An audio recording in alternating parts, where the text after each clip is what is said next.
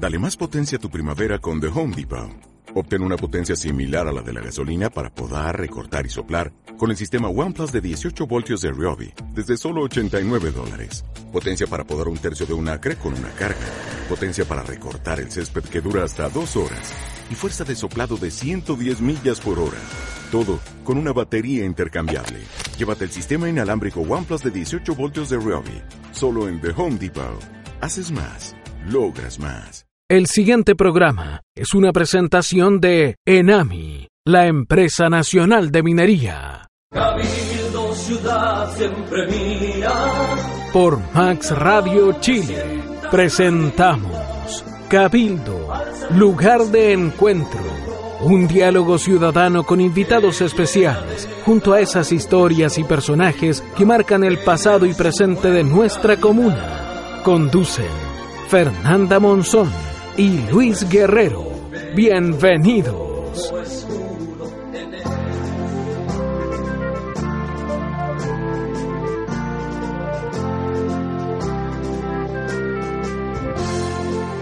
Bienvenidos a Cabildo Lugar de Encuentro, Constructores de Cabildo, una nueva temporada. eh, gracias a eh, lo bueno que encontraron este programa, de la calidad de invitados que tuvimos, de panelistas estables, eh, realmente felices, Luis, eh, de seguir una temporada más. Estamos hasta diciembre. ¿Cómo están? Bienvenidos a Cabildo Lugar de Encuentro. Lo habíamos pensado, lo volvimos a pensar. Hablamos con todos y dijeron, sí. ¿A quién le preguntaron? Sí. Y en la calle, qué rico que te digan, oye, ¿por qué no siguen? Qué buena conversación le hace bien a Cabildo recordar su historia.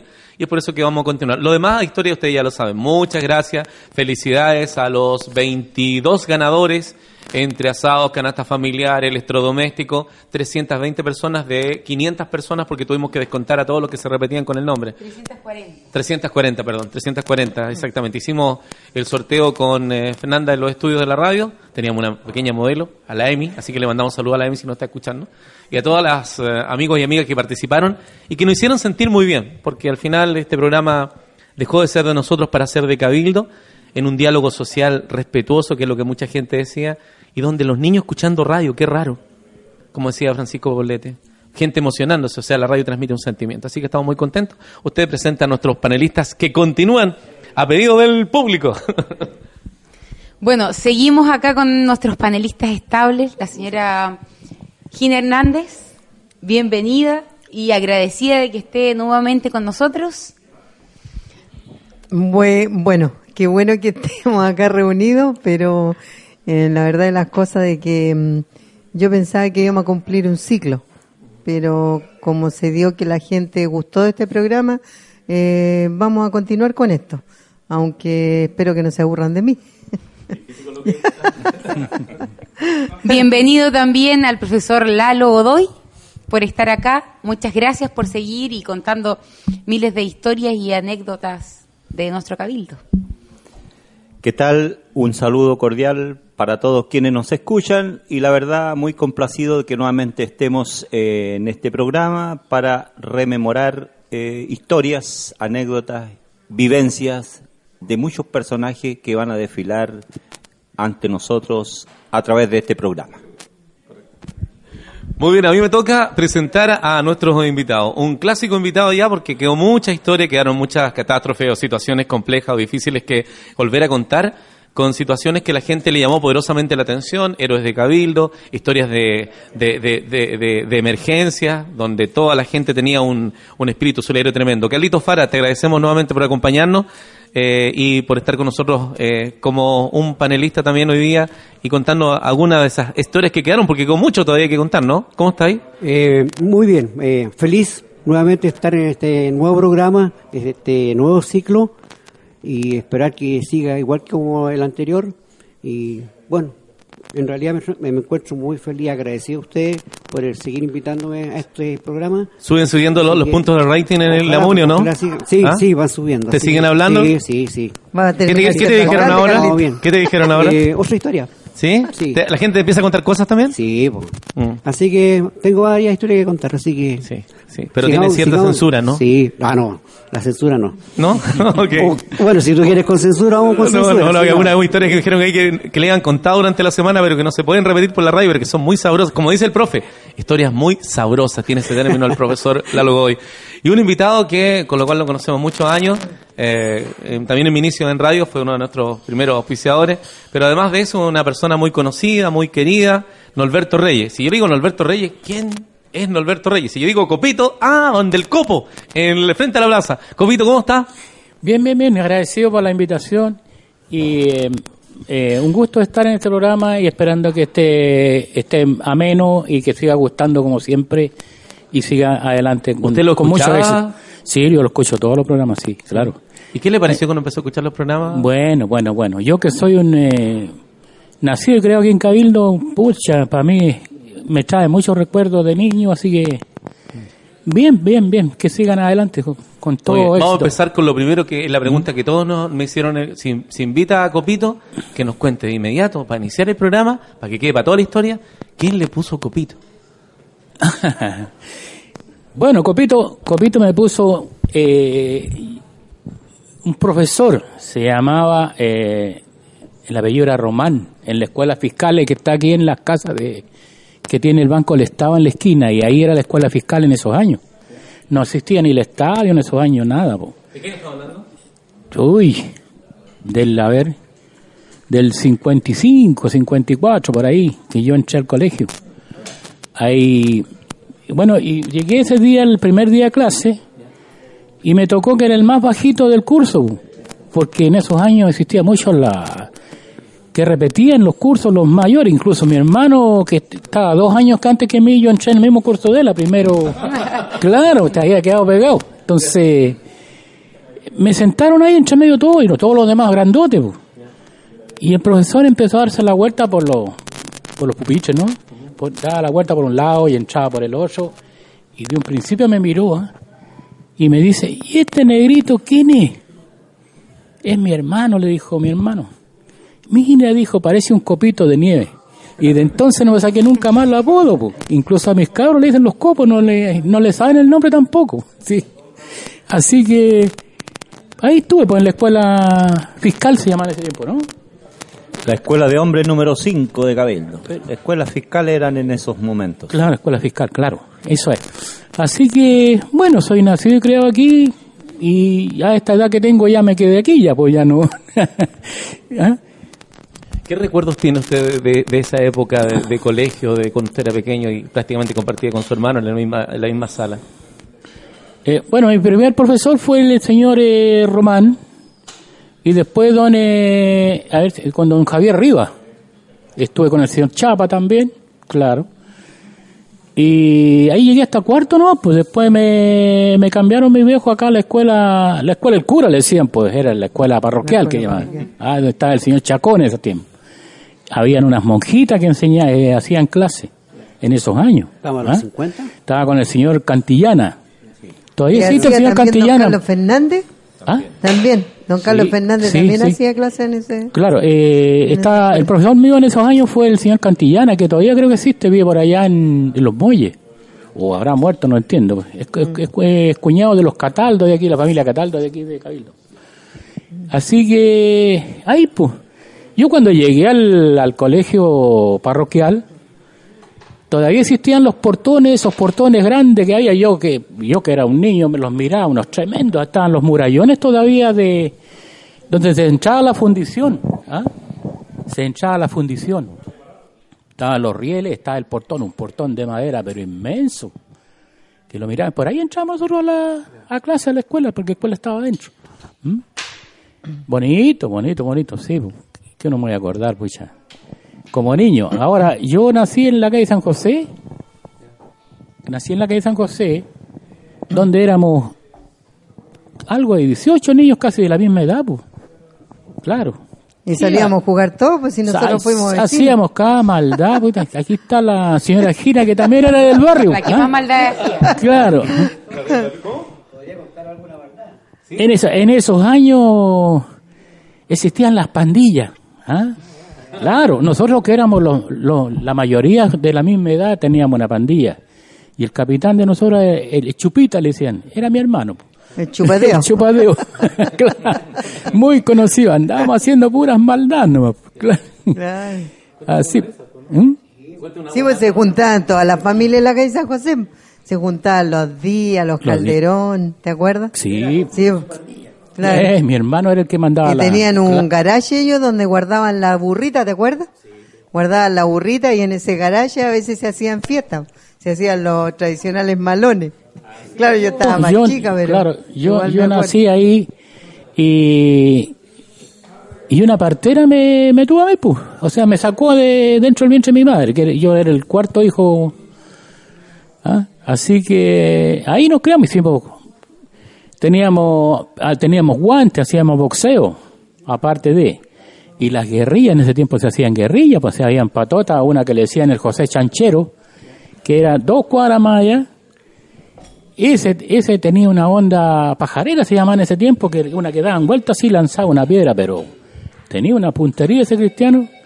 Con ese peleamos. Y si no peleamos con la banda del Carehuevo, donde andaba. Oye, si no. El Pedro Hernández. Pero- con el Pedro Hernández. Pedro y la, Hernández, la que claro. más participaba era la Eliana, pues la hermana del po. La nana. La nana. Claro, la Ella nana. participaba, claro. Claro, claro. Y así que en eso vivíamos nosotros, pues cuando llegaba el tren en ese tiempo, a la que hacíamos pasar rabia mucho, era la señora de los pasteles, la señora Julia. po. Porque nosotros le decíamos broma, pues y ella tenía su edad y no le aguantaba que le dijeran nada de... Claro. Nosotros haciéndolo el, el chistoso ahí y la señora le hacíamos pasar Doña rabia. Julia. Carmona. ¿Ah? Doña Julia Carmona. Doña Julia Ya. Carmona, claro, claro, Ya. claro. La mamá del espinazo galleta que les... Sí, pues el espinazo galleta. Ay, hombre. sí. Cabildo se destacaba tomaba- por sobrenombre. ¿eh? Claro. Claro. Oiga, y la verdad que aquí, puede a veces no tal la como tal como me presentó Luchito aquí Guerrero, de, nadie sabe quién es Norberto Reyes, claro. No. Pero me buscan por Copito, ahí está Copito frente a la plaza. Pasan Así es, historia pues. con los sobrenombres. Claro. Me acuerdo también de del primer terremoto. Eso me pilló a mí. Yo en ese tiempo mi papá tenía un cacharrito que era de un Ford del año 30 y yo lo manejaba y nos pilló en Bartolillo. ¿Está hablando Bartolillo. del 65? 65, claro. Cuando y quedamos aislados para allá, pues. Nos devolvimos de ahí mismo ese día, nos almorzamos porque justo nos habían servido la entrada era casa de adobe, que antiguamente esas casas de adobe se hacían con hinojo y barro al techo, era eso era aislante para las casas. Que ese fue mi primer terremoto que yo miraba las murallas que se, movían como un pañuelo así. Se abrían de un lado, se cerraban de otro así. Quedamos sin almorzar, pues las ollas se dieron vuelta, toda la cuestión, de ahí mismo nos devolvimos. Llegamos hasta el puente San Lorenzo. Ahí nos encontramos con el señor alcalde, don Lucho Morales. Y, y él tenía unas palabras muy, muy de campo, ¿ah? que decía, eh, ¿cómo era? Que se fue el servicentro aquí en Cabildo. ¿sí? Claro, En que ahí el se cortó el camino porque hay un... de- ah, Claro. El Servicentro. claro, claro. Él decía, fue el servicentro en Cabildo, el el servicentro. y era servicentro. Y, y después, para no repetir la misma palabra, decía, harto fuerte el cinismo, carajo.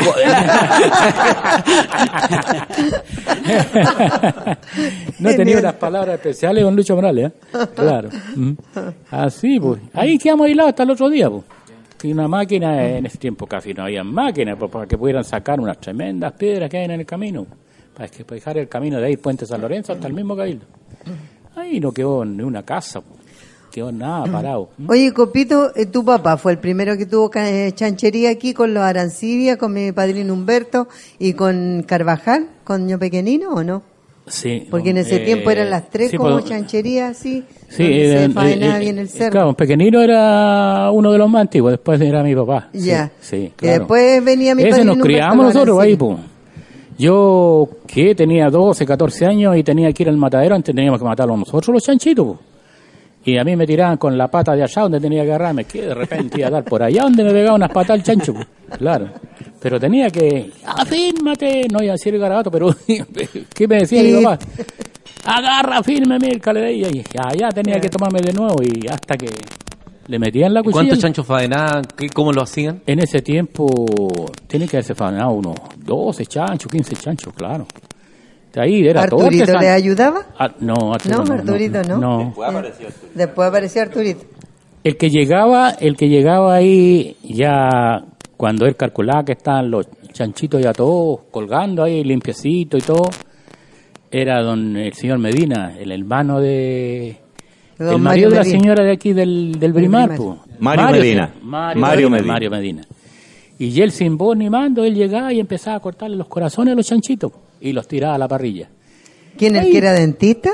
No, No. ese El don- hermano. Ah, el de hermano. don Marido Alberto. de la Don señora Albert- ah, No lo ah, y don Mario era el... Ya. Don Mario era un tremendo hombre. pues, Claro, sí, claro. era un tremendo pescado. Claro, claro.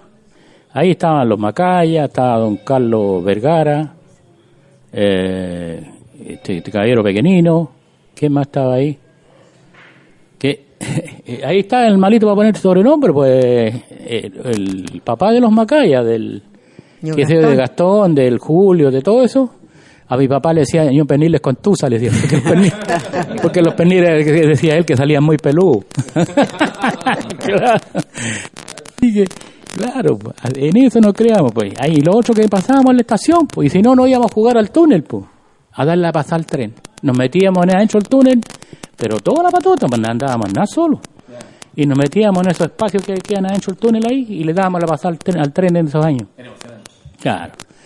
Que la calle San José era una calle de, de tierra, pues, donde había que subir una parte, me acuerdo, y al otro lado se bajaba, la línea no está pareja como ahora, pues, que la calle. Y en esos tiempos sí que llovía, pues.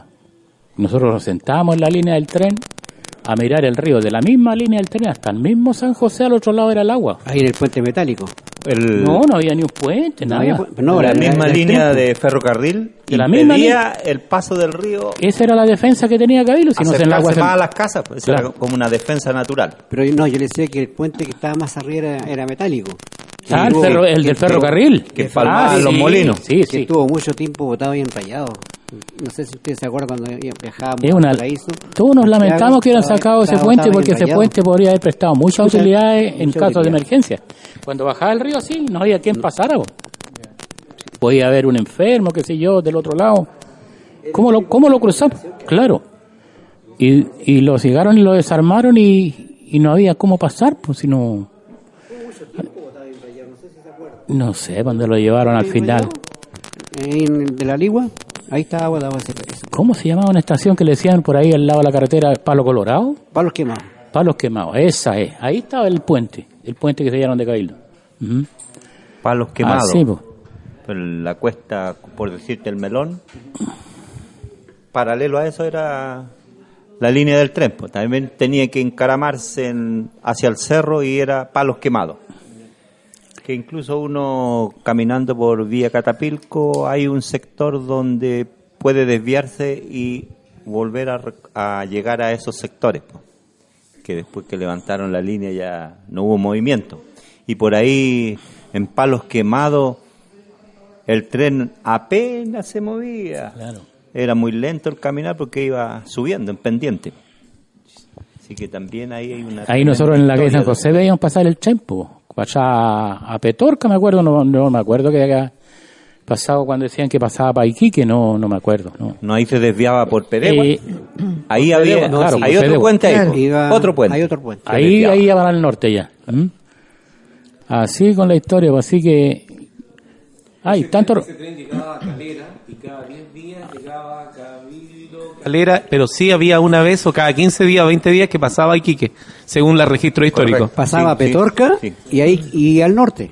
En Pedegua se desviaba. Pero había un, un tren local que hacía el recorrido de aquí a Valparaíso. Y había uno Y que corría de aquí... en el con un terremoto... Pero hacían transbordo en Calera. Calera. No era Sí. directo. no era directo. Había que Eh, sí, en Calera. No, y había otro que viajaba de Cabildo a Papudo. Que esa era la Ah, no, mayor. eh, En los era, la, tiempos- era la mayor satisfacción de nosotros. Claro, claro. En, el verano, po. A la playa. A la playa. A la Papudo, playa, el sí. tren. La gente viajaba en tren a la playa, po. Papudo, Pichicuy. Cuando llegaba, tempranito. cuando llegaba mi papá a la casa, decía, ya, mañana ni vamos a ir a la playa. Uy, nosotros no dormíamos, po, preparando las cuestiones, mi mamá también. Después nos empezó a llevar a nosotros, me acuerdo, don Aníbal Vara, Ajá. a arreglar el camión, un camión grande que tenía, y acomodaba todo y lo llevaba a la gente de la calle San José. No sé si tú te acuerdas. Oye, en ese tiempo eh, las máquinas eran a carbón, pues. Carbón, a- sí. ¿ah? Carbón. Y no, siempre por todo el camino para allá nos decían, no saquís la cabeza, niño, porque si la ventana la abría cualquiera, pues. Asomás de la y te caía una chispa de carbón en el ojo. Ahí está con la mamá sacándote el... Y, y, y lo que llevábamos de comer, en ese tiempo se usaba el pan amasado, Y el canasto. el pollo cocido, los huevos, la- las humas. La merienda. Total era que, la merienda. total Era- que de era todo un banquete. De comer no nos falláis. Oye, pues. yo me acuerdo, Copito, que cuando pasaba el tren, ellos no sé por qué tenían un excedente, corría toda la gente de la calle San José que tiraban durmiente, que le llamaban a ¿Ya? unos, a unos cosas de, ma- de madera, Los palos. gruesas, unos Sí, palos, pero grandotes, incluso los unían con un alambre y hacían asientos. Como asientos así para poner en, el patio, Ah. los durmientes. Y todos corrían y decían, oye, vamos a agarrar un durmiente. Y total, que corría mi papá, corría mi hermano. Y todos Lo- agarraban esos durmientes que le Las llamaban. primeras graderías que tuvo el estadio, que era una cancha de tierra, fueron durmientes, Claro. que descansaban apoyados en otros durmientes enterrados. Esas fueron las En el primeras graderías también, que tuvo en el el Fortín estadio. también tenían de eso. En el sí, Fortín. también, también Claro. tenía durmientes, que eran esos que lo entregaba Ferrocarril y lo, lo utilizaban ahí en el Fortín ferroviario, me acuerdo. Ahí en el Fortín hubieron tantas cosas bonitas que eh, me voy a saltar un poco en el tiempo. Eh, ahí donde se tituló, todos tenemos el gran orgullo de que hay grandes ciudades que no, no han logrado lo que logró Cabildo en esos años, de tener un campeón de Chile en el boxeo. Don Periquillo. Juan Periquillo Aguirre. Ah, sí. Ah, eh, del cual humildemente voy a decir que yo era el presidente de la comisión. Claro, y yo tengo recortes de diario y una foto donde le estoy poniendo el cinturón de campeón de Chile. En, ahí en el ¿En Fortín qué año fue eso? Mire, traté de conseguirme la, la fecha porque no pude encontrar lo- los recortes diarios. Yo tengo una caja con incluso unas fotos grandes, pero no, con tanto movimiento de cosas en mi casa Fue no. como en el 68. ¿Sabes no, por no- qué te no lo me digo recuerdo, yo? no, no podría tirarme. Yo digo porque nosotros en el 67 mi papá empezó acá y nosotros íbamos de aquí a los eventos que habían ahí en el Fortín. Y hace Yo poco. creo que sí, porque yo, yo llegué el 70. Yo llegué El el 70 y, 67. y ya, ya estaba peleando ya Periquillo. Claro. Tiene que ser, Tenía- como dice usted, Claro, 68, 68 69. más o Y menos. yo lo acompañé a todas partes, porque tuvimos grandes logros con eh, Sí, sí, no solamente él, ah, hubieron otros boxeadores, campeones de, de barrio en Valparaíso, en el mismo Santiago, en Calera, Quillota, nos íbamos con un equipo y, andaba bien Cabildo en el boxeo, claro. Eh, el gran recuerdo que tengo cuando acompañamos a, Juan Aguirre a, a Santiago, Estadio Chile, se llamaba Estadio Chile en esos años, no me acuerdo si tenía otro nombre antes, pero Estadio Chile, y peleó con el campeón sudamericano, Raúl Astorga. Y nosotros sentados atrás y todos los santiaguinos ahí. Oye, y, y empieza a darle el Juan Aguirre al campeón de Chile, porque tenía, era un, ¿cómo te digo? Tenía una cintura y una vista ese Raúl Astorga que era una maravilla de lo pelear. Pero Juan Aguirre le pegó en el mismo Santiago. Decían, pero ¿cómo le está pegando el guaso cabildo que no veis, huevón? Le Salió la palabra del Guasa Cabildo. Claro, y quedaba con la boca abierta, pero ¿de dónde salió este si nadie lo conocía? po? Claro. Sí, po. igual que como les decía en el aquí en el, el campeón de los barrios Valparaíso, eh, hay un amigo que está en Argentina, que es compadre mío, Jaime Castro, salió tres veces campeón de los barrios en Valparaíso. Muy bueno, que después tuvo un accidente donde lo pilló la alta tensión y le cortó unos dedos de las manos y de los pies. Y ahí se terminó el boxeador, pero era muy bueno también. El otro cabro que fue campeón de los regimientos, el eh, que es taxista aquí, el Piñones, Piñones, este, ¿cómo le dicen? ¿Negro Piñones? No. No, el hermano del Ah, el Pedro. champero. Hermano el Pedro. El champero. El champero, El el champero. era muy Claro. conocido también, pues también era de esos Ay, tiempos. puro sobrenombre. Claro, el champero le decían así. Todavía le dicen así, pues, claro. Sí. Así que en eso el boxeo. pues. También fui dirigente del fútbol. ¿Cuántos años estuve en deporte? 14 años estuve en Deportes Cabildo como en las buenas y en las malas, y- pero yo estaba ahí. pues, ¿ah? ¿Cómo, ¿Cómo era el espíritu deportista del boxeo aquí en Cabildo en ese tiempo? ¿Se, se llenaban los lugares para Sí. acompañar a Periquillo? Cuéntanos un poco el ambiente. De antes, pues de antes ese Periquillo estuvo en Argentina, de allá llegó más pulidito con el, el Rubén Ojea, que era el profesor de boxeo que había aquí. Y él lo pulió allá en Argentina y se lo trajo y, y lo presentó aquí en Chile con una campaña pero extraordinaria. Después de eso, aquí hubo algo malo, ¿ah? hubo algo malo, yo no sé eh, cómo, cómo tomarlo. Resulta que en esos años, no sé si a todo nivel de deporte, a todo nivel de deporte, eh, la gente como que, el otro día conversando con un hermano de Juan Aguirre, yo le dije, no sé si faltaba cultura, no sé qué. Hay gente muy talentosa para cierto deporte en esos años. Pero llegaba a la cima y brum, se derrumbaba y de hasta ahí no me llegaba. Le pasó a Juan Aguirre. Le llegó a Juan Aguirre, porque Juan Aguirre esa misma noche que se tituló de campeón de Chile, él no aprovechó nunca su campaña, su título, porque él podía haber ganado cualquier plata. Es que a lo mejor Pero no lo poco hizo. apoyo, pues, Copito. No, no, no. Poco apoyo en el sentido. Resulta que ese niño era, era tan sano negocios. que cuando ya, no sé, pues, ¿qué sintió él al llegar a ese nivel? Ser campeón de Chile no es cualquiera. Entonces, eh, eh, hubieron personas que en vez de haberlo ayudado o haberlo aconsejado, lo metieron a... eh, esa misma noche, pues, lo llevaron a la casa de estas niñas bonitas ya está. Y se pusieron a Claro, claro, sabes- A las latas azules. Claro, claro, claro. Al portón azul. perillas. donde, donde, dicen lo- donde muchos dicen que son las perversas, dicen. Ah, Dicen. Dicen, por lo que me han contado. ¿eh? Eh, Juan Aguirre y su hermano Justo Aguirre fueron exalumnos en aquella época. Así que un lindo recuerdo, tengo la fotografía donde aparecen ellos, pero muy... eran seis, siete años recién. Entonces, una vida muy de, de esfuerzo, de sacrificio, y sin embargo, ambos salieron arriba. Juan Aguirre en el deporte, lamentablemente después los avatares del destino le dieron una amarga experiencia. Justo Aguirre en todo caso, él llegó también con esfuerzo, aprendió el oficio de, de maestro y se independizó, así que después hizo muchas construcciones aquí en Cabildo y también en el sector rural. Por lo tanto, encontró una defensa ante la vida. Así que vaya el recuerdo para, para esa familia en este minuto en que conversamos justamente del boxeo. Copito, sácame una duda. A usted le gustaba el boxeo, ¿no es cierto? Sí, yo practiqué el boxeo. Pero usted peleó. Sí, sí, claro. Con Valgue, ¿no? Pero Sí. entrenando o, o pelea, pelea, pelea. Pero me pasaba como el flaco. que- ¿ah? ¿Cómo-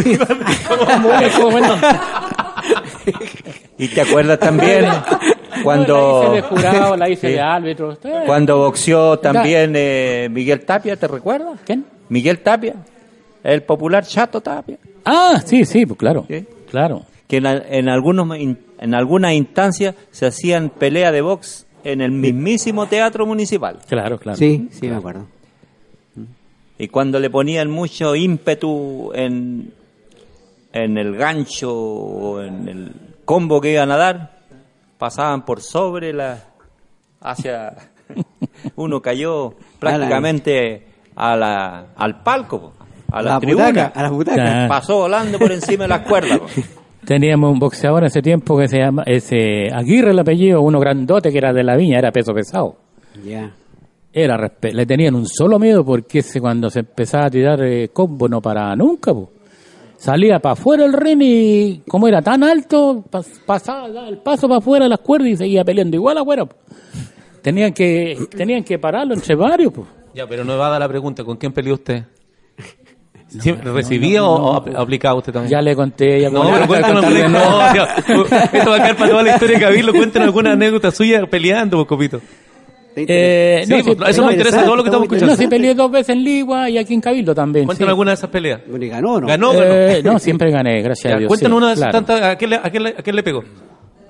No me recuerdo esos años, Perdón, por ¿a quién esos le- años. Pero, pero cuéntanos más o menos una pelea. ¿Contra quién? ¿Cómo era la.? bueno, tiene que haber sido más malo que yo, como le gané, pues.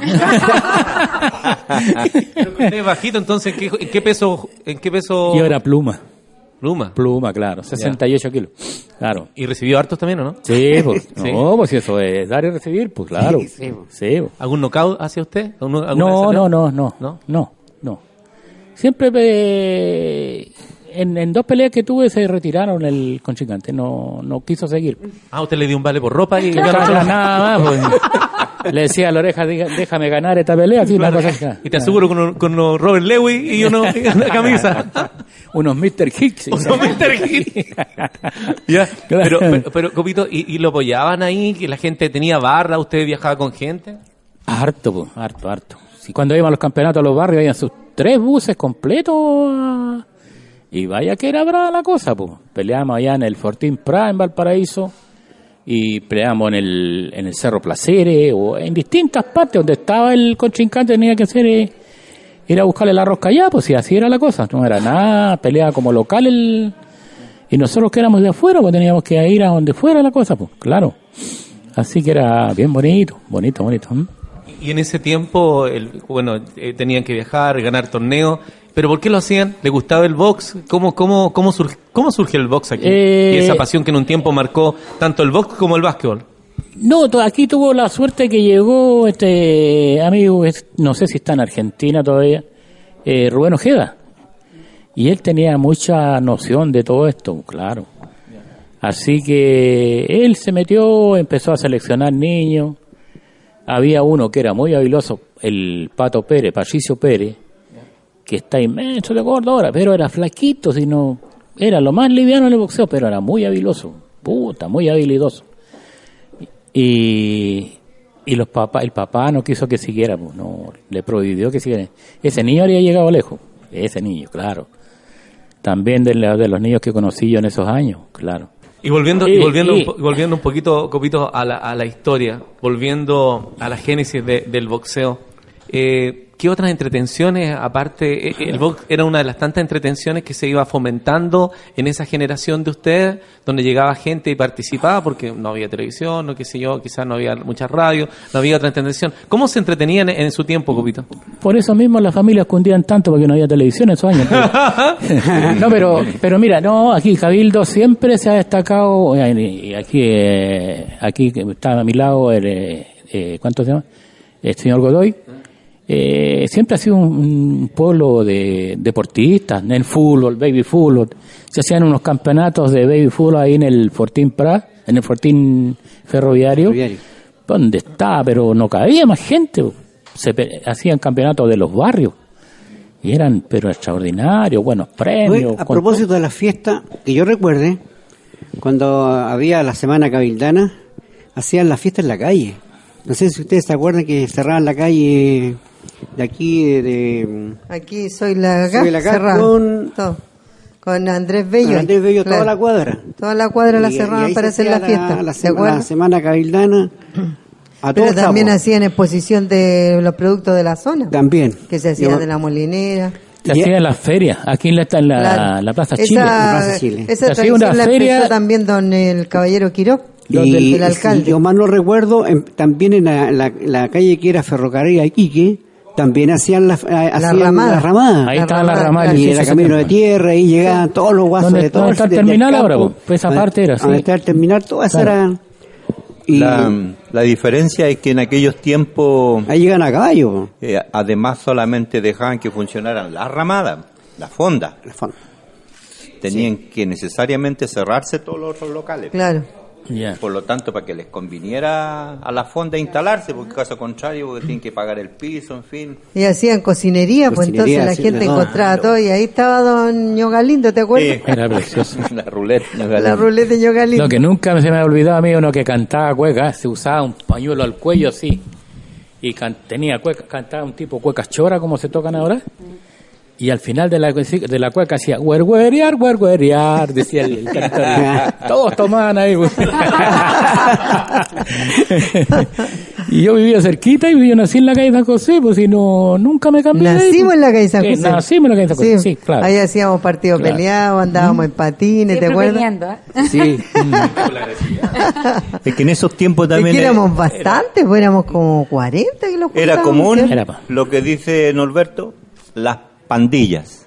Así que cada barrio se caracterizaba por tener un grupo que los representaba en todas esas instancias, buenas y malas, porque la famosa guerrilla tenían su nombre. Entonces, porque yo recuerdo que íbamos al colegio en ese tiempo y la buena onda andaba en el bolsillo. Claro. ¿Mm? ¿Y te Sí, acuerdas, que- Copito, que el curita Ese- es- Chacón lo hacía, lo daba clases. película? Sí. ¿Te acuerdas tú, Copito, de ¿Cómo? eso? Cuando el curita Chacón no iba a dar película, allá en la calle San José, Sí, en la esquina de. Don Chago Díaz, Claro. ahí donde está el torno de los días, ahí nos colocaba él una sábana y nos daba, pero película así de Dios nomás. Y todos llevábamos nuestro piso, él después lo regalaba caluga y nos Eh. entreteníamos, era bien, bien comprometido con la comuna el curita. Me acordé la palabra que decía don Lucho Morales. po. Buen dar con la moledera, decía, porque era la palabra que tenía él, porque cuando veía que el camino lleno de piedra, pues si no había por dónde pasar. Él llegó de a caballo allá cuando estábamos nosotros allá esperando. Claro, él andaba, sí, pues se vestía de guaso. Y lo digo como broma, a veces parece que le quedaba grande el sombrero y como él tenía las orejas grandes, lo único que le atajaba el sombrero para que no, no le tapara los ojos eran las orejas y hasta ahí no me llegaba el sombrero. ¿Ah? Me voy a poner, ay, estoy hablando. en paz descanse. Que en paz descanse. Perdone, un luchones. ¿Qué recuerdos tienen de ese alcalde? Que era como así, como un alcalde completamente diferente en términos de caballo, eh, sombrero guaso. Siempre por- andaba de guaso. emergencia, ¿cómo Siempre llegaba allá? andaba de guaso, sí. Hasta en la municipalidad. ¿Él sí. era de acá? Eh, yo me creo que sí, porque yo lo conocí y, y siempre fue igual. pues. Nunca se sacó el zapato, guaso. Él, todo la él era un personaje bien acampado, Eso es. de que a donde fuera andaba en su fiel caballo. Mm. Eh, él también eh, era aficionado a la cacería ¿Ya? y aquí Cabildo también se destacó en aquellos tiempos mucho por la cacería, pero la cacería al vuelo, ¿ya? En donde habían varias personas que además... Hay un club de pesca y Sí, caza, claro. pero fue antes de eso. Antes que se creara el Club de Pesca y Caza, había un grupito de personas que se dedicaban los fines de semana exclusivamente a la cacería. Y para eso buscaban y criaban y compraban perros perdigueros de fino pelaje. Y salían, aquí había muchos sectores, no como ahora que a donde quiera ir uno está prohibida la entrada, que todo es privado. Privado. ¿ya? Y también don Lucho Morales era aficionado a la cacería en una oportunidad eh, en el campo eh, ellos usaban el cinturón con tiro bien amarrado Igual para ir, los... para ir sacando los tiros para cargar la escopeta. Tu papá participaba mucho, ¿no? Sí, está eh, personaje también que tuvieron que ubicar quién era, pero poco. También era muy aficionado. Y salieron de cacería y iba don Lucho Morales. Y él iba con su buen cinturón. Y llega un momento en el campo en que tuvieron que saltar una sequía. Ya todos fueron pasando. Y le toca a don Lucho y él pretende de un salto llegar al otro lado. Pero cuando da el salto, el cinturón baja po, y lo dejó prácticamente maniado. po. Al medio de la sequía cayó don Lucho Morales. ¿Ya? Oye, don Lucho Morales era tío del Chueco, del Chueco Morales, el que nos El- vendía la leche. El parentesco, no sé hasta dónde llegaba ese nombre. Pero él le decían el Chueco Morales. Sí, Parece sí. que era sobrino, él nos vendía la leche. Pasaba con esos tarros grandes, ¿te acuerdas? En la calle San José. No sé hasta dónde llega el- el- el- el- la relación familiar, porque está la señora Carmen también, para la que vive en Pedegua. Claro. Y no sé. Pero ese por- caballero, él le- no sé si el camión era de don Lucho Morales, que le pasaba para que fuera a buscar los lecheros grandes y nosotros salíamos con nuestra olla, nuestras mamás, a comprar leche recién sacada. de Los la- primeros lecheros, ¿no? Claro, los primeros Claro, lecheros tenía fueron la ellos. en el claro. Quemado. Tenía Sí. lechería propia. Tenía anim- vacas. Ellos abastecían al pueblo. Había, un señor que le hacía leche con agua. Sí. Ah, y pero ese traía de San José después la leche. Y, Y como en- pasaba el río decían que le la echaba cruzada del río, entonces, o leche con agua. Leche con le decían. sí, también le daban ese nombre. Y todavía existe el sobrenombre leche con agua. Sí. Sí. Sí. Todavía existe. Bueno, hay hartos, pues, agüita de apio. No, Oye, no la solamente un recuerdo, solamente que me lo dijo alguien, yo no sé si lo van a recordar, es más actual, pero no quiero perderle el hilo histórico, pero solamente entre paréntesis eh, al Paula, que era un señor que vendía revistas y que los niños igualmente le gritaban Paula y él los subía y los bajaba y le daba un rosario completo, que Un señor también que fue como muy recordado qué. personaje que era ba- bastante fuerte en su diálogo. El Que vendía diarios y revistas. ¿Cuál era el el Paula. caballero de la esquina ahí. Y que El caballero- vivía, eh, sí, Ah, la don- Nueva Cabildo, por ahí vivía. Ah, arriba. Sí, ya sí. cerca de la señora Marta Serrano. Por ahí, Para allá, por ahí. ah, ya. Oye, Copito, ¿y ¿cómo recuerda usted las fiestas de aquel entonces? ¿Cómo era la fiesta de la noche? ¿Qué es lo que hacían? ¿Algún pub? Aquí la, discoteca? no, no, no, no, aquí se hacían las fiestas en la calle, la, la chaya era una cosa extraordinaria. po. Claro. Pero también Eh, hacíamos malones, ¿te acuerdas? Yo los estaba malones, chica. sí, pues, claro, los y los malones. juntábamos en la calle San José en ese garaje, se arreglaba. Malones se llamaban. Y se hacía fiesta. Ahí en eh, de Es- la señora Victoria. No, pues, de la señora Victoria. Eso era de los años llenos. 60, 70. Ahí hacíamos los malones. donde los claro. balones, cada persona que invitaba tiene que llegar con una cosita, una botella Claro. de vino, Claro. el, llegar traes el golpeando whisky, con los pies. pisco ¿Y a sour. usted, señora Gina? Yo estaba chica, mi. Un kiki, ¿te acordás de la talla esa? Yo recuerdo a propósito el lugar eh, más popular de nuestra comuna para las fiestas grandes, cuando habían fechas importantes, era la Quinta del Rosedal. En esos años, claro. Sí. ¿Pero qué es lo que era la quinta? La Quinta. Un- Una quinta un para bailoteo, con orquesta y todo el asunto, claro. Ahí también Eh. a la señora le decían un sobrenombre. Nadie la conocía por la quinta, sino que Doña Cintura y Huevo, ¿te acuerdas? La dueña. La Ah, dueña. Mm. A todos le ponen sobrenombre acá. Claro. Nosotros en la calle San José hacíamos las fiestas, ¿te acuerdas, Copito? Sí. Cuando una vez me acuerdo nos juntamos, bueno, yo estaba más chica, pero iba mi hermana, el Willy, el Pato. Y no sé si te acuerdas cuando una vez eh, había que entregar, eh, o sea, de- nos pusimos de acuerdo para entregar cosas. ¿Ya? Que ya fuera bebida, eh, eh, los canapés, las galletas, ¿te acuerdas? Claro. Y claro. teníamos un amigo que de repente, eh, como era muy tímido, eh, como que se le trancaba un poquito el choclo, ¿te acuerdas? Ya. No voy a mencionar quién es, pero te acuerdas y, y esa vez me acuerdo que ahí estaba tu hermano, el, el chupadeo, y le dice, a ver, ¿qué voy a traer tú? Ya dijo, yo voy a colocar canapé. Eh, después salió otro y le dice, eh, ¿tú qué traer? Y este personaje dice, yo, eh, ¿qué, qué, qué, qué? Le dijeron, un qué que le dije. Después le dice, le dice, pero, ya, pero vaya a colocar eso nomás, pero mi papá va, un saco de papa, ya dijeron, no, me voy, dijo, se, se, se choreó porque lo habían agarrado mal deseo.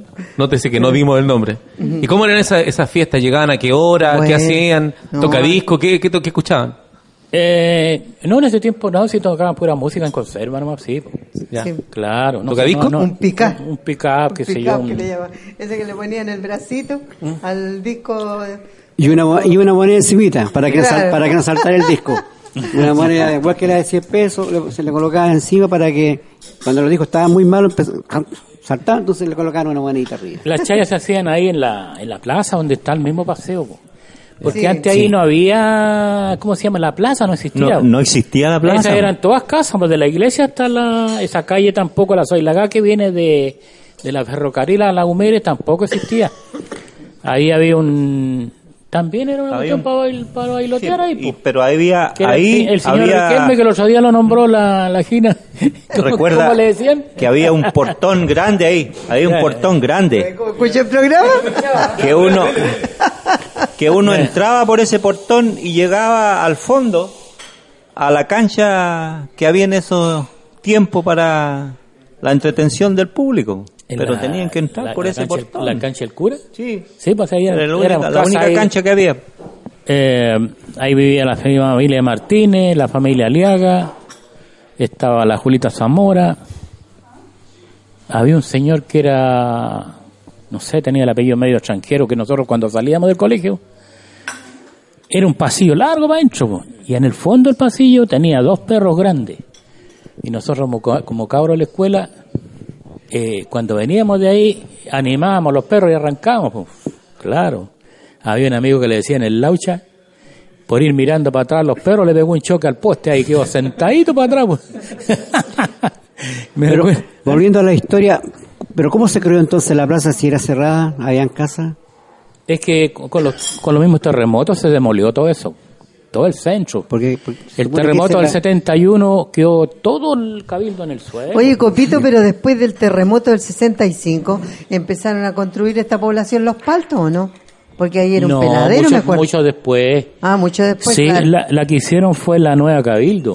Ya. Para sacar toda esa gente ahí. Por Sí, lo menos nosotros, del nosotros nos porque- fuimos de ahí unos años porque no la casa quedó inservible. no Las murallas. Pues, Ahí se la las calle y se movían las. En la calle San José, ¿o adobe, no? Y eran unas tremendas casonas. Pero ya la iglesia existía. Sí, Sí, la, la iglesia, iglesia siempre sí. existió donde mismo. Sí. Pero Copito, ¿dónde vive? ¿Cuando vivían en el Quemaute de arriba? ¿O cuando vivían en la calle San José? No, yo soy nacido y criado en la calle San José. Entonces, ah, ¿y dónde, por qué dices tú que te ibas a vivir para allá? Cuando hicieron las casas tuvimos que cambiarnos de ahí. po. Ah, ya. Sí, porque las casas no servían para nada. No, no. claro. Era un peligro vivir adentro. de eso. claro. Nosotros me Ah, sí. acuerdo que mi papá tenía esta propiedad y en la calle San José mi papá le llevaba las cuentas y las contribuciones y todas las cosas a una señora solterona de Valle Hermoso. Ya. Y entonces mi papá pagaba las contribuciones de todo eso y eh, después murieron estas señoras. Y mi papá siguió pagando y de la noche a la mañana apareció un sobrino que nunca se había aparecido. Así que mi papá le dejó todo a ellos cuando tenía el negocio, le dejó todo a ellos y ya después nos trasladamos definitivamente acá. Porque Claro, mi papá ustedes, ya se- había ustedes se cumplido cambiaron acá donde, están actualmente. Claro. Así que nosotros del año 67 empezamos a vivir acá en este barrio. Dejamos, fue dejando, bueno, que después el Willy continuó con el negocio en la calle San José como tres años, que tenía toda esa gente de allá del Fundo del Medio, de San José, de Tilama, incluso venían a comprar, porque te Sí, acuerdas pues que todo, el, todo el tráfico era por aquí, por Claro, Cabildo. por sí, Cabildo. Claro. Era pujante en el comercio Cabildo. Sí. Los primeros 1.500 habitantes eh, eran 1.500 familias, según di cuenta la historia que estamos revisando. Es una cosa que tengo un gran recuerdo yo de Cabildo porque nosotros cuando llegaba el tren de, de Calera, llevaban la gente, los carros llenos de verduras, para todas partes, pues aquí a Cabildo llegaban. Eh, el más famoso era el papá, don Víctor Hernández, el papá de los de los carehuevos, pues. De los mi, tío Él Víctor, pero mi papá también, pues mi papá hacía cambalache. Tenía un Por ejemplo, con- llevaba de acá mercadería y allá le daban, eh, le daban charqui, queso, eh, poroto, porotos burro por saco de 50 kilos y él los traía en el tren. Se iba cargado en el tren y volvía en el tren con esos alimentos. Según, a- seg- según a- cuando uno empieza a consultar a la gente y hacer una cosa más de investigación, puntualmente en el hecho de la relación humana, los hechos históricos son fundamentales. Pero también eh, quisimos eh, en este programa, y es debido al éxito que hemos tenido, gracias a Dios, de la Santa Madre, es que nos hemos eh, involucrado en los sentimientos, los valores de aquel entonces. Desde esta perspectiva, y por favor me va a dar la pregunta, en el, en el marco de los malones, ¿se dan las relaciones afectivas de gustarse, quererse? ¿Habían relaciones afectivas que se daban, se cruzaban entre pandillas? Como decían ustedes, que para los niños que están escuchando, no son las pandillas que ustedes ven en las películas de los gringos, sino estamos hablando de grupos de, de niños que se reunían en cada población y que eran representativos del sector. ¿Cómo se da el amor en ese aquel entonces, Copito? Eh, por favor, en, en términos generales nomás, sin, sin mencionar Oiga, personas. Luisito, No el, amor, el amor ha sido siempre uno solo. Pero ¿cómo se, ha dado, ¿cómo se daban esos malones? Era el único Eh, momento que se podían encontrar porque a las mujeres no les da mucho permiso porque lo que les Eso pedía la sí. señora Gina. Eso sí. ¿Sí? ¿Puede contarnos un poco sobre aquello? Eh, No pero- sus experiencias personales, sino pero- que en general. pero ¿por qué a mí, digo yo? No, porque le conté- todos tenemos, ustedes son los que tienen que contar la historia, nosotros no. Claro. Y el Eh, profesor Lalo Godoy también ha evadido eso, también queremos que él nos cuente cómo era la relación afectiva de aquel entonces. No den nombre, por supuesto. Oiga, Mira, yo, yo ya- creo que...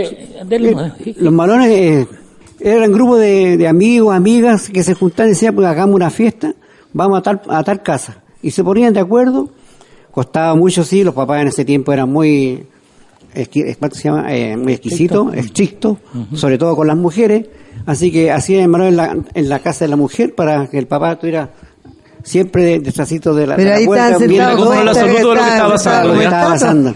¿Ah? Pero ahí estaban sentados como estatuas vigilando. Que Claro. no fuéramos a tomar algo, eh, que no fuéramos a pololear, cualquier cosa, ¿cierto? No Yo es- lo veía porque mi papá y mi mamá se sentaban ahí y nosotros los demás estábamos bailando. Y, No y las mirando. luces de colores, ni destellos, No. ninguna de esas cosas, sino que solamente Ni la máquinas vitrola. de humo tampoco. No, nada de eso. Nada de bailar eh, la bachata ni nada de esas cosas tan Ni el apretadas. Ya, tampoco. ya, De ¿Cómo se- lejito, Pero ¿no? cuéntenos a, la- a los niños que nos están escuchando, que son los que De están lejito. escuchando todo esto también, cuéntanos cómo se bailaba, qué, cómo era la relación, qué estilo de música, cómo se la relación humana en, en esa No, noche. se bailaba mucho la cumbia, siempre se Siempre bailaba la la cumbia. cumbia, claro. Y el tuipo, copito. El tuipo, El Ah, tuyo, el rock día, and claro, roll. El rock and roll. El rock and roll, claro. Sí, pero más la cumbia que nada. ¿eh? Sí. Sí, Pero siempre. también surgían algunos lentitos, porque esos eran los que Los- permitían los que, que más o menos A eso quiero yo. había Lucho cierto que quería seguimiento, se daban esos temas lentitos así para poder entonces tener la oportunidad de tener un contacto más cercano con su pareja. Había que apagar la luz. Hacer unos cortes de luz nomás cuando estaban bailando. Me acuerdo yo que. De un segundo. pa, Era, era entretenido ese tiempo. Jacopito, cuéntenos. ¿Cómo era ese tiempo? ¿Cómo lo sintió usted? ¿Cómo era es- esa, esa, esa noche de tertulia, conversación? ¿Cómo se, juntaban las pandillas y todo ese, en la fiesta? Mira, mira, más que más que amor, nosotros era más diversión, una cosa así, de bailar, de pasarlo bien. No se preocupaba tan, tan, no es como ahora, pues. Eh, no quiero decir nada malo, pero eh, en ese tiempo, no sé, la mente era más sana, más liberal, una cosa así. Uno no se preocupaba de, de andar echando el ojo, pues esta me gusta y voy a ir y voy, voy- y voy para allá. Y no, pues no era así, pues. Uno la pasaba bien, se divertía y todo, pero... ¿ah? ¿Hasta qué hora estaban? Eso era. Aquí era más o menos. Ah, no. Eso, ¿A qué hora partían? ¿A qué hora estaban? Empezaban antes. Venían a buscar. No, no es Empezamos como. a las 9, 10, por ahí. 9 a 10, no es como ahora que esperan a la nueve de una la mañana, para, para empezar el baile. mañana. no. está recién Claro. partiendo y No. antiguamente no. No, no, no. Nueve, no, ya estábamos- existía ya estábamos de- bailando ya. Claro. Ya, y aquí era más o menos terminaba eso, ¿sabes? No más allá de la una. Ah, por no, ahí, no, a no, una, una y media, Sí, sí, claro. Era muy. Pero- Y todos a las casas. Sí. Derechito. Y paulatinamente todo eso fue cambiando. ¿ah? Con el paso del tiempo se prolongaron aún más los horarios de retirarse de los lugares en que uno iba, por ejemplo, a bailar, ¿ya? O en alguna fiesta tenía la opción de retirarse más tarde, ¿ya? Por ejemplo, la rueda. ¿ya? Ah, claro. Pero, Pero- yo creo, Lalo, que eso cambió también cuando nos impusieron el horario, porque acuérdate que con el golpe de Estado teníamos que cerrar una, pie- en la, en la casa, hacer el, el baile La fiesta. y no se podía salir hasta las 6 de la mañana del otro día. O sea, te quedás y lisa y llanamente te tenías que quedar bailando ahí. Por eso ahora están acostumbrados. No es por eso. Era, era, un, pre- era un pretexto. No, gol- No, pero que no se no podía salir, pues cierto, que- oye, Ahí Carlos. predominaba el Claro. toque de queda. El toque de queda, entonces. Ah, el otro toque. y no se podía ir uno de la casa, pues tenía que pasarlo ahí hasta que aclarara. ¿Cómo sufrían ustedes? eh? Claro. El toque, llegué, me acuerdo que era el máximo que hubo fue hasta las 11 de la noche. Eso fue lo máximo. A las 11 de la noche. Así que todos a las 11 estábamos todos en casita. O el que no alcanzaba a llegar tenía que quedarse en la otra casita, no, si estaba pololeando. Y hacer, sí, pues, dormir en el living donde sea, pues, si está ahí sonado. ¿Te No tocó podía dormir ser- en algún lado, no? ¿Ah? ¿Te tocó dormir en algún No, no, yo no. Me contaron.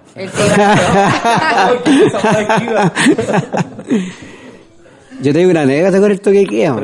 Eh, pero, bueno, yo trabajaba en artificio, éramos recién empezando de profesor jovencito, te estoy hablando de los años 70, vino el golpe de Estado. Y, y el- toque siempre tenía una variación entre las 9, que era las 8, que era las 9, que era las 10. Y nosotros teníamos una, una fiesta ahí en artificio, me acuerdo que era la artificiana. Algo así, pero no recuerdo muy bien. Y yo sabía que el toque era a las 10, o sea, a las 11. Siempre a las 11. Y yo era el que andaba en, auto, yo era el que no, no podía tomar, tenía que mirarlo nomás, divertirme así en frío. Y empezaba ya a las 10 de la noche, ya, ya niñito, vámonos, vámonos, que el toque queda es a las 11. Y con tan mala suerte que pasamos los trajes y tenía que pasar por Cabildo. Y antiguamente el tráfico de, de Cabildo era que tú tienes que llegar ahí a la, a la tenencia de Cabildo, sí o sí, al cruce, porque ese era el tráfico. Y yo llego ahí, carabinero. Documentos, aquí los documentos. Los venían durmiendo.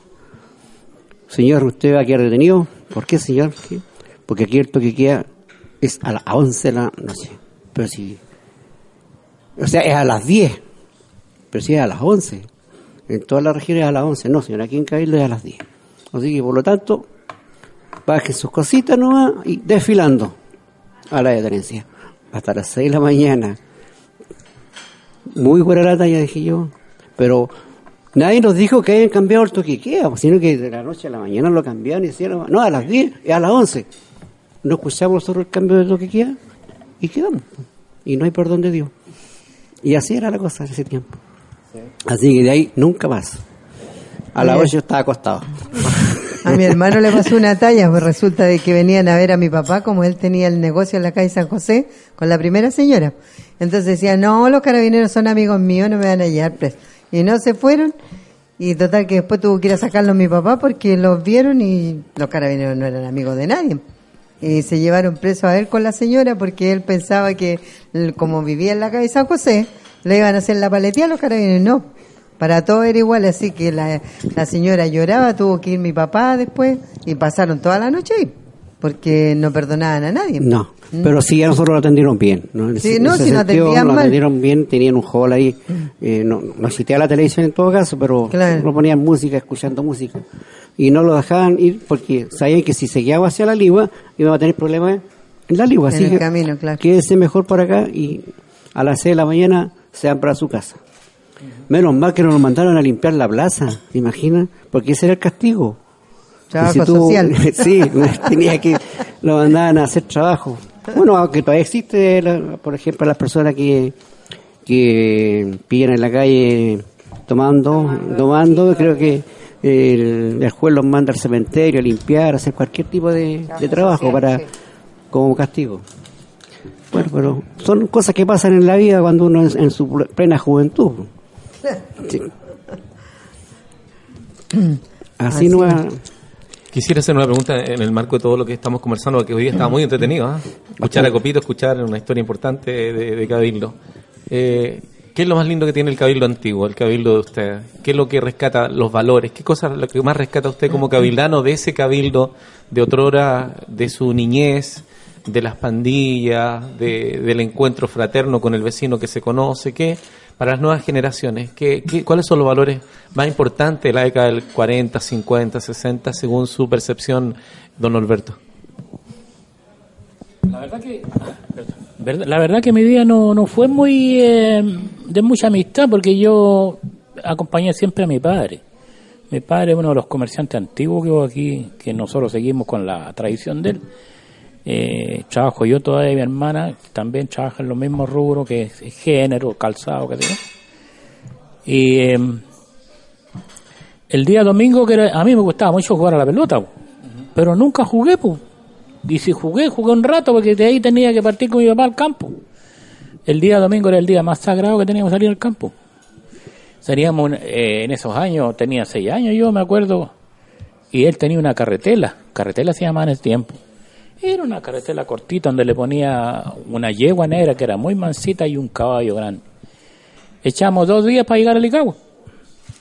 Y una vez salimos de aquí Cabildo y llegamos aquí al- a la parte del Chancao, íbamos caminando allá, de repente vino para atrás, le dijo, papá, ¿y esa raya blanca que viene atrás de nosotros ahí?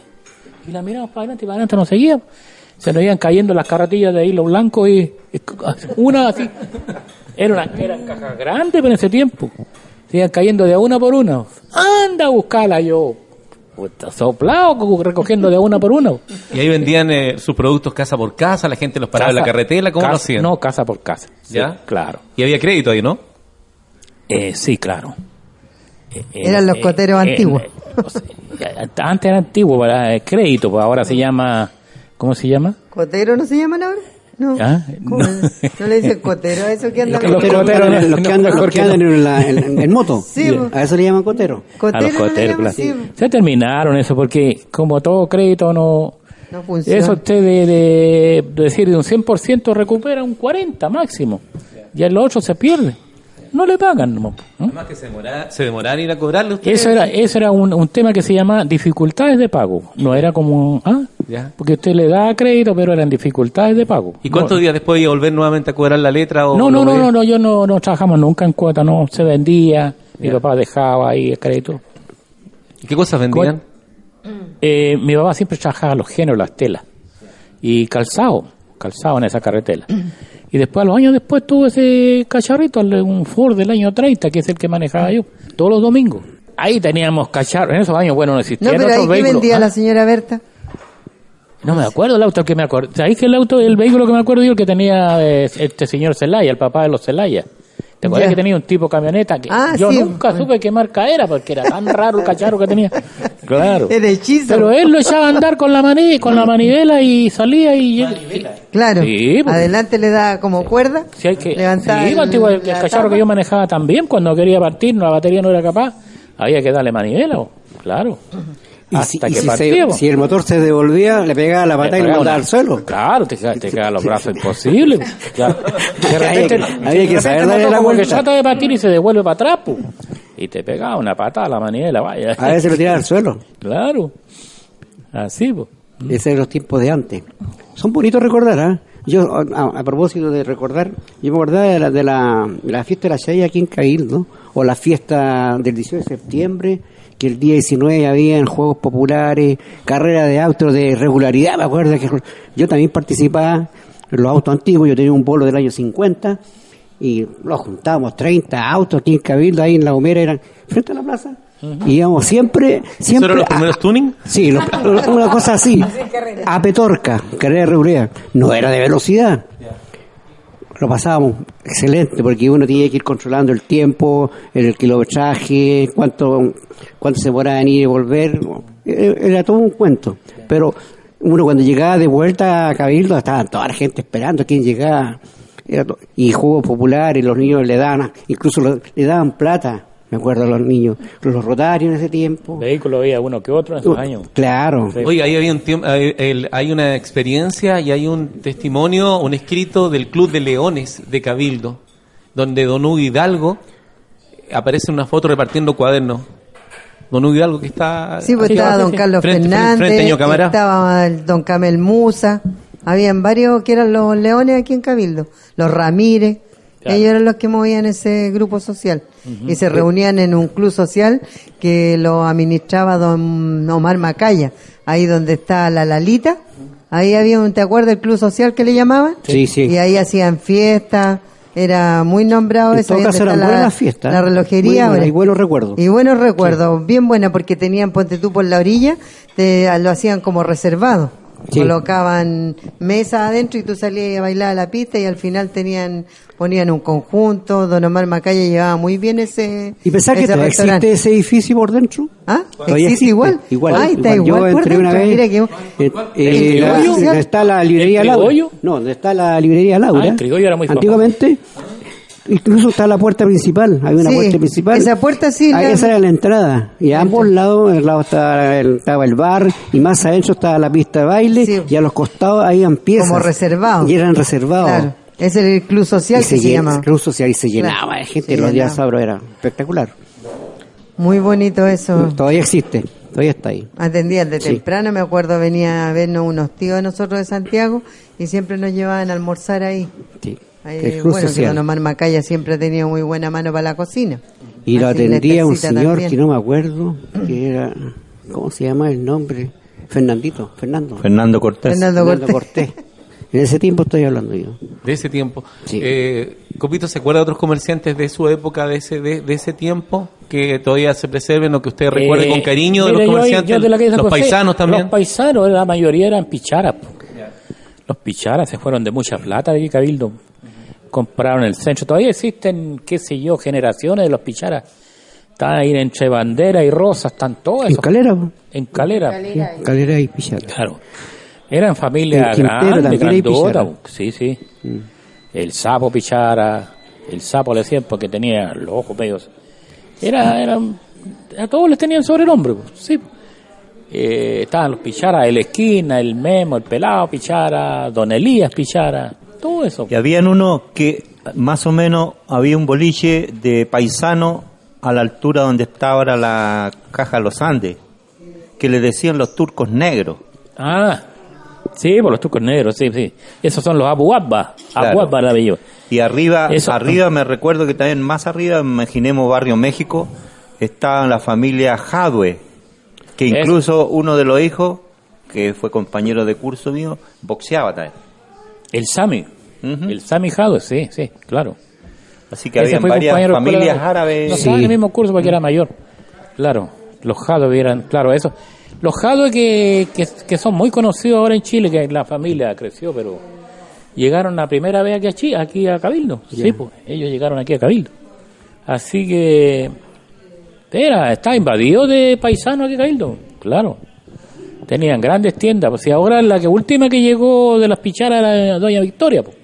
Esa viene de las generaciones después de de los pichar antiguos. Yo no sé de qué será, quién será el papá de ella, no sé, no, no tengo idea. Y ahí está la historia de un hijo del sapo, ¿te recuerdas que murió en la cuesta? Ah, de Ramón, El se dieron accidente. vueltas, Ah, sí, sí. Yo vi ese accidente. Me acuerdo Claro. que pasó la curva cerrada, pasó Claro. abajo- para abajo, sí. Mm, Yo ya estaba trabajando ya. Sí, me acordé del accidente. Claro, ese niño, claro, era, era un cabrito nomás. Claro, era muy joven, Era muy joven. Tendría 17, 18 años por ahí, ¿no? Claro. Pero, según decían, bueno, no, no- sé si es verídico o no, que venían corriendo, echando carrera con otro. Ajá. Y dieron la, la- la- con muy cerrada ¿Dónde la, fue eso? la curva aquí. En la grupa, aquí la cuesta de la grupa. Ah. Pasó, pasó para abajo derecho. No, fue a dar al fondo, abajo, el auto. Fue penoso. Me acuerdo que todo Caído estaba con, con pena con lo que ocurrió con ese niño. Que cuando corrían son los niños, ¿cómo se llaman los apellidos? ¿Quién oye, Carlito? El que se pasó por la cuesta de la grupa para abajo en la curva. picharas, Ah, los picharas. Pichara. Los picharas, los hijos del sapo. Eso. El sapo, Sí. claro. No, yo le digo que yo estuve en ese accidente, yo venía Con de la señora venía Emilia, del la mamá. Sí, pues venía el Villaló, ¿te acuerdas el hijo que le decían al papá el Chacula? Sí, ¿Te sí, acuerdas? Claro. Y mm, también estuvo al borde de la muerte el, Sí, el niño de Villalobos. Era muy muy pronunciada esa. Igual que había ahí en la cuesta, no sé, pues yo no supe. Después le decían la vuelta el, del turco. Eh, arriba. esa está más arriba. Ese está más arriba. Ya, y ese fue otro turco que se mató. Eso era, Sí, el- la vuelta los primeros turcos que llegaron aquí trabajaban en una carretela Ya. y cruzaban la cuesta en carretela. Ay, ahí se dieron vuelta. Sí, pues se les espantaron los caballos en toda esa curva. Oh. Claro. Ya. Y se vinieron para abajo con todo. Pero a ellos no les pasó nada, sino... Sí. Pero quiero, Sí, quiero, quiero el nombre, quiero el nombre. el nombre, La vuelta La del vuelta del turco. La Claro. vuelta del turco quedó claro. Esa cuesta la pasábamos nosotros en esos años eh, en un Ford año 30, era un camioncito que no sé si daba para 500 kilos, una cosa así, pero era una reliquia, po. Y íbamos a buscar naranjas y cocos allá a Manuel Mon. Habían unas palmeras que daban unos racimos de coco. Y pasábamos nosotros arriba en las barandas, bueno, el el que manejaba el vehículo todavía existe, po, que es Orlando Borque, el que le falta una pierna que está... El marido de la señora Lidia Rodríguez. tuvo un accidente ahí en Viña y, claro, él manejaba ese camioncito y nosotros arriba de la baranda, comer naranja nomás. Oye, pero tu papá tenía una burrita. Y ¿Me esa, que- claro, esa, sí, del Ah, año esa 30. era ya. Sí. En esa aprendí a manejar yo cuando tenía molona. 14 años. Lo único que cuando iban en ese Ahí en esa tarea a buscar naranja y coco, lo bueno que nos traían los cocos en saco. Cuando bajaban de vuelta. No venían de racimo, en el mismo racimo. Pero nos lo echaban en saco. no, no, no, no, venían en Para que no les dieran un nombre más o menos simpático.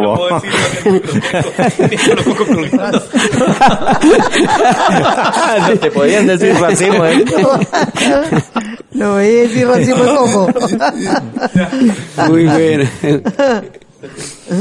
Bien. Ah, sí. Bueno, eh, realmente un programa muy entretenido, pasamos diferentes temas. Eh, agradecerle enormemente a, a Copito Reyes eh, el estar acá, el haber venido a compartir su historia. Creo que mucha gente eh, va a recordar también en sus casas eh, lo que fue el boxeo, tantas historias, tantas anécdotas. ¿Nos quiere dejar algún mensaje a la gente que nos está escuchando en estos momentos? Eh, bueno, un mensaje, bueno, como cabildano, eh, siempre voy a querer a mi pueblo y, y ojalá que vengan generaciones no, no van a ser nunca como antes, pero ojalá se dediquen al deporte, que algo bonito que a mí me gusta, que se destaquen, hay gente que se destaquen eh, en distintas eh, Disciplina. disciplinas, ¿no es cierto? Y no sé, eso sería mi anhelo de, de ver aquí siempre Cabildo arriba, ¿entiendes? Sanamente. Claro, claro. Y No, como le digo, eh, yo deseo, yo, ¿cómo no voy a desear lo mejor de- para todos los que vienen y los lo- los que vienen más atrás? Y, eh, ojalá que sea una vía placentera para todos, que todos eh, convivamos juntos, que sería... ¿Qué más puedo decir? No sé. ¿Cómo Eh, le eh, gustaría que lo recuerden? a usted. A usted, a ver. Siempre me van a recordar como copito nomás. porque- Nada más, porque puedo decir, ah, el copito, dice, pucha copito, tenía un negocio frente a la plaza. ¿Cómo se llama ese? Nadie sabe cómo me llamo. pu. ¿Eh? Ahora lo no sabe. Ahora sabe. Así que, pucha, deseo lo mejor para todos, ¿ah? en el bien de todos, ¿ah? y que sean todos felices. Muchas gracias. Vamos también a despedir a quien ha sido parte de, la primera parte de este programa, eh, quien nos contó muchas historias, anécdotas, miles de eh, información de, de- de las emergencias que pasaron antiguamente y que siempre estuvo ahí eh, ayudando, eh, sirviendo a la comunidad, a don Carlos Fara. Bueno, en todo caso, muy agradecido nuevamente de que me hayan invitado a este programa. Yo creo que Copito lo dijo todo. De, de lo que viene, lo que ser el futuro. Yo lo único que puedo agregar que un mensaje a la juventud, yo tengo hijos joven todavía, tiene 20 años, que dejemos esa maldita droga y que seamos más adelante niños sanos, que abortemos eso, que seamos felices, que vivamos en el tiempo en forma sana, ¿ya?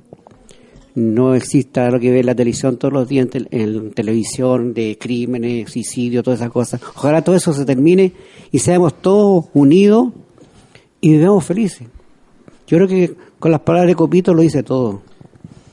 Y lo otro es decirle, bueno, muy agradecido que me haya invitado por tercera vez al, al programa, muy contento, muy, muy contento. Y Pero, Carlos, queda algo en el tintero. Así que Sí, pues. debiera haber una próxima, Bueno. porque cuando Continuará. volaba Sí. eh, fue aviador. Sí, pero, Pero usted no es contra- panelista, profe, usted es panelista, invítelo. Así que Invítelo cordialmente invitado, con mayor Much- razón, para gracias. poder conversar en Sí, relación hay- a esa experiencia tan, Todavía quedan algunas. tan importante. Sí, ¿Fuiste no. aviador? Muchas gracias. Carlito? ¿Ah? ¿Fuiste aviador? Eh, quise ser. No, pero si fue. Sí. Pero fue de eso. No, pues le decía yo a, a Lalo que de volar, pero no, No, pero no con lo otro. No, pero fuiste sí, aviador. no, eh, Ah, bueno, no mi, mi papá eh, fue piloto de joven. Ah, y él se- próximo capítulo le voy a próximo contar la, capítulo. hay una Ah. historia buena sobre lo que pasó Ahí en lo vamos a Cabildo. contar entonces en el no, próximo sobre vuelo capítulo. que hice por Cabildo. El próximo programa, Escúchenos, digo. escuchemos a nuestros auditores. Queda invitado por estar en el mismo canal y a la misma hora. A la misma hora. Eh, la verdad es que salieron a colación en esta tertulia del programa una serie de anécdotas, historias, nos hemos reído bastante, que fue un aporte importantísimo de parte de Norberto Reyes, Copito, y que nos hizo, digamos, eh, recordar momentos gratos, momentos de las pandillas, por ejemplo, del sacrificio, del esfuerzo de andar en el sector rural eh, haciendo su vida, haciendo negocio, y, y tantas otras historias que a la larga, en un lapso que no nos hemos dado cuenta, hemos recorrido gran parte de la historia de Cabildo desconocida y esperemos que en el futuro también tengamos instancias parecidas y podamos entretenernos como fue el día de hoy. Señora Gina, sus palabras. Eh, bueno, como decíamos los demás, eh, Copito muy bienvenido, fue muy bueno el aporte que hizo y lo otro que solamente agregar a lo que él quiere para las generaciones futuras, que lo- la juventud de ahora tenga la actitud, las ganas, la fe, el amor de querer hacer algo por Cabildo. porque nosotros creo que cuando yo era Lola, cuando tú eras Lolo, eh, también teníamos, que bueno, será, uh, yo tenía el carnet con, con formón y martillo, me lo hicieron. Somos viejos, pero no tanto. Entonces, yo pienso que, mm, que ¿cómo se llama? Que mm, las generaciones podían tener esa actitud frente a la vida. Ser, eh, como decíamos en una ocasión, más localista, querer más a nuestro pueblo. No siempre estar pensando, oye, ¿por qué se hizo allá y por qué no acá? Si lo hacemos desde esa perspectiva, yo creo que Cabildo podría incluso sacar mejores deportistas, con más ahínco, con más ganas, pero todo movido por la fe y el amor que le tenemos al pueblo. ¿Mm? Bueno, no me quiero explayar más. Muchas gracias por habernos escuchado y hasta la próxima, ya que me siguieron invitando. Chao. Bueno, agradecerles a todos sus palabras, un programa cargado de, de historias también. Eh, creo que esta, esta segunda parte eh, de, de estos programas eh, va a venir mucha gente, eh, la cual vamos a seguir recordando eh, o plagándonos de esas historias antiguas que, que todavía quedan muchas por ahí, que no, no sabíamos, no conocíamos o que gente no, no recordaba. Así que eh, agradecerles de nuevo y nos vemos en una próxima oportunidad. Luis, te doy tu, tu espacio antes que despida a los que nos están escuchando. Qué, qué, qué- qué entretenido no tener que hablar, ¿eh? Y solamente escuchar en el caso de que Para solo. es raro. Repítelo. ¿Para mí qué?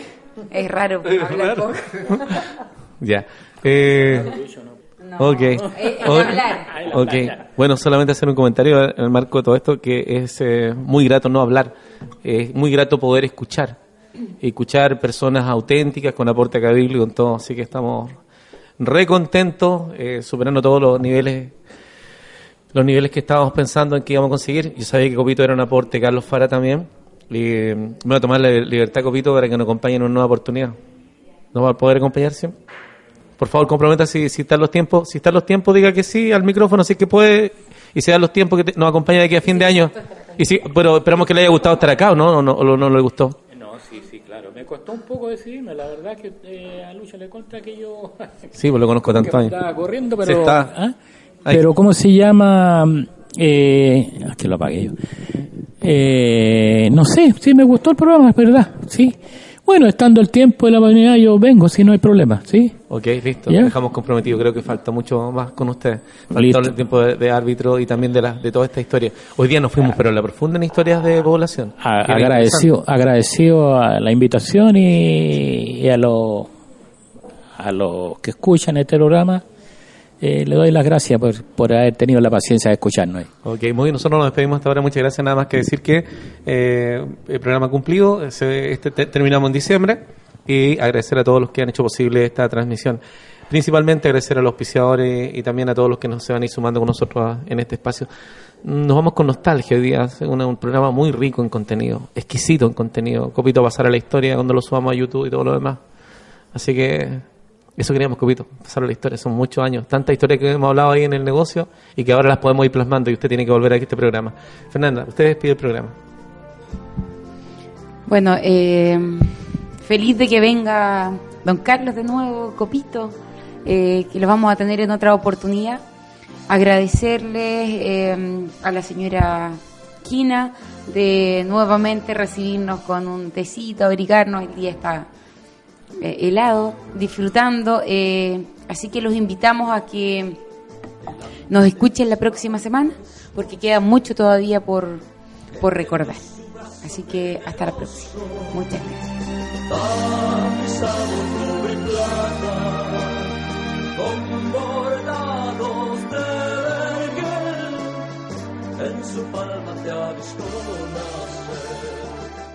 En su palma te ha visto crecer. Cabildo, ciudad siempre mía, Por Max Radio Chile hemos presentado Cabildo, lugar de encuentro.